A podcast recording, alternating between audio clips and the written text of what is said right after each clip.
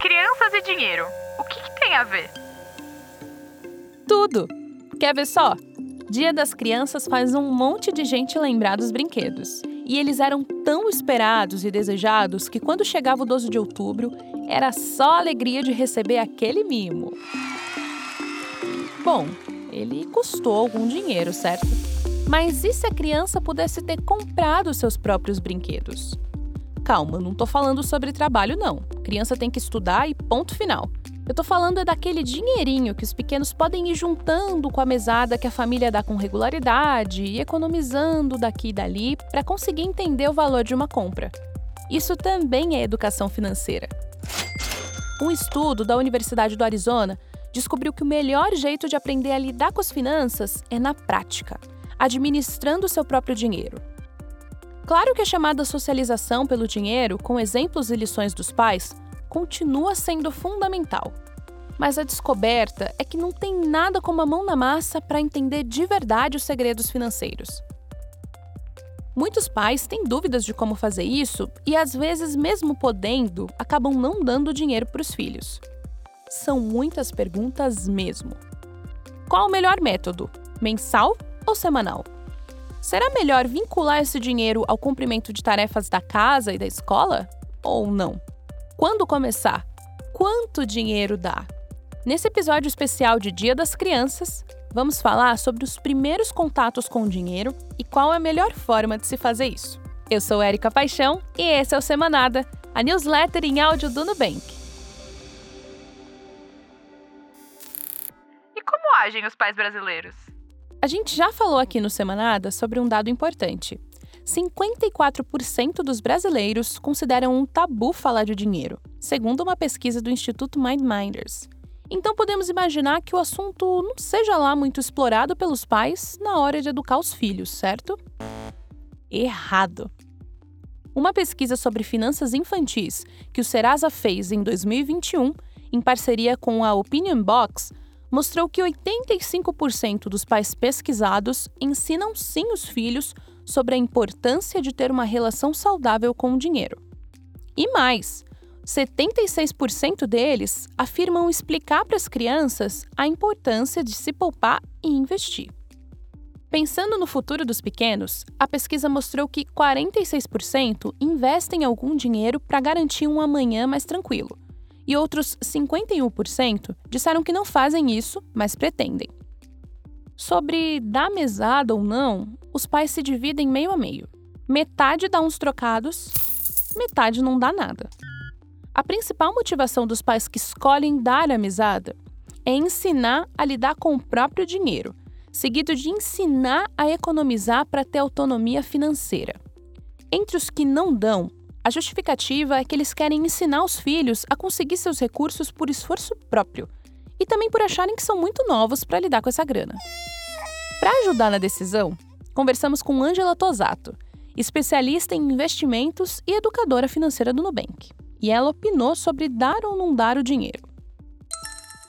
Então, acho que é super importante iniciar a educação financeira o quanto antes possível, né? Claro, para quem tem a possibilidade, daí para quem tem esse conhecimento, porque tudo que a gente começa a fazer na infância, né, isso vai se tornando um hábito. E na vida adulta a gente tem mais facilidade para lidar com o dinheiro, né, se a gente começar cedo. Com esse X que eu ganho, o que, que eu posso comprar. Né? Mas se eu quiser comprar alguma coisa mais cara, então vou ter que economizar um mês a mais, dois, talvez três. Falando em começar cedo, quase 50% dos pais brasileiros entrevistados começam a dar o dinheiro entre 5 e 7 anos de idade. Mas será que essa é uma idade boa? Quando começar a dar mesada? Existe sim uma idade ideal para começar a dar mesada às crianças. Segundo um estudo da Universidade de Cambridge, no Reino Unido, aos 7 anos, a criança já tem capacidade de entender o valor do dinheiro e as consequências de gastar demais ou os benefícios de economizar. O estudo sugere ainda que os pais ou responsáveis apresentem alguns dilemas compatíveis com a idade, para que elas tomem decisões entre poupar ou gastar. Assim, vai se formando o que eles chamam de hábitos da mente é uma oportunidade de fazerem escolhas boas ou ruins sem se prejudicar muito e aprender com elas para que no futuro desenvolvam uma relação positiva com o dinheiro. A Angela Tosato tem outra dica sobre a idade ideal. Ela sugere que os pais ou responsáveis observem a criança e comecem quando perceberem que ela está entendendo e se interessando sobre o uso do dinheiro.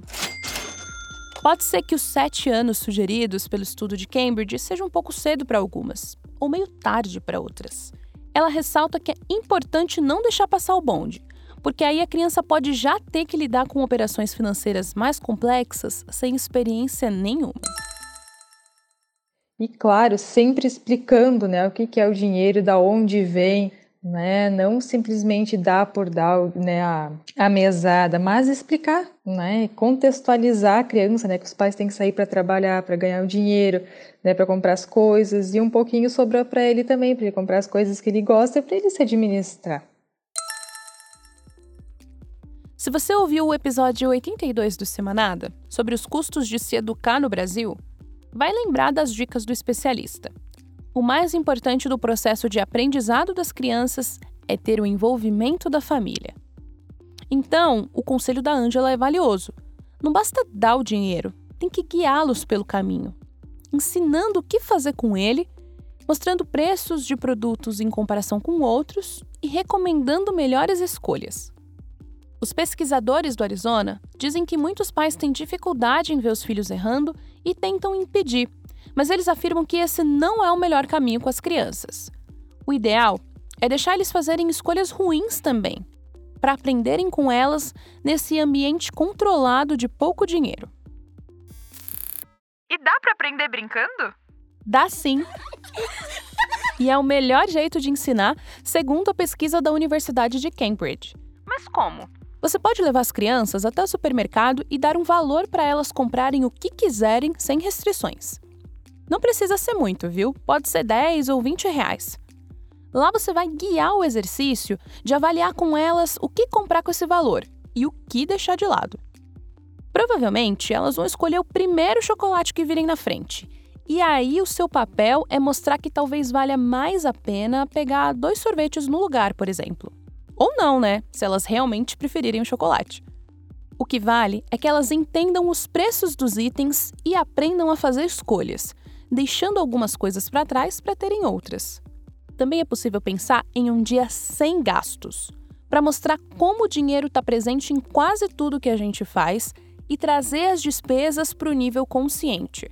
Dá para sair de casa para fazer passeios tentando não gastar nadinha na rua. Outra ideia citada é selecionar alguns itens básicos do dia a dia e fazer um jogo de adivinhação. Você mostra a foto de um saco de arroz, por exemplo, e elas precisam adivinhar quanto custa. Ou então, mostrar dois itens para que elas palpitem qual custa mais. Depois você revela o valor real e acredite, elas vão se surpreender. Escolha produtos que são grandes, como um pacotão de papel higiênico e compare com uma pequena embalagem de chocolate importado, por exemplo. Aproveite para explicar por que os preços são diferentes e mencione custos esquecidos, como o da eletricidade. Como dar o dinheiro e com que frequência?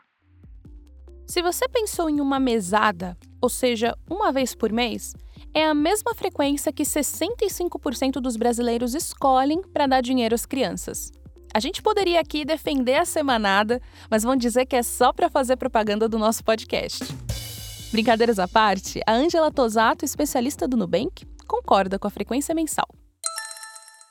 Depende bastante, por quê? Porque tem pessoas que são autônomas, né? Então eles não têm aquele dinheiro certo naquele dia do mês, né? Mas para quem é né, assalariado, trabalha com CLT, que recebe uma vez por mês, Acho que é importante, assim, também ter essa, essa, essa frequência mensal, porque a criança também vai começar a entender que demora, né, para entrar mais dinheiro na, né, na conta dos pais, né, e na, ir para a mesada dele. Então ele vai também ter essa noção de tempo, né? Que nada é, é de uma hora para outra, né? Tudo demora tempo. Porque a criança vai ter que se planejar para os próximos né, 30 dias. O que, que eu vou comprar agora? Se eu gastar toda semana, eu fico três semanas sem.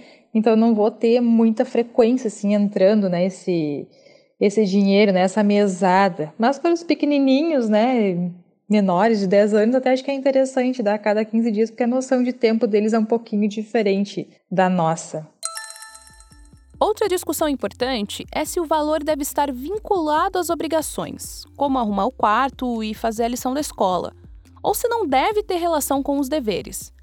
Pode parecer um dilema bobo, mas não é.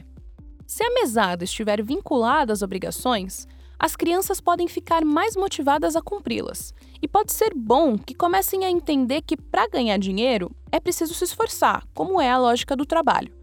Por outro lado, elas podem achar que sempre merecem ser recompensadas por cumprir obrigações, o que não é necessariamente verdade.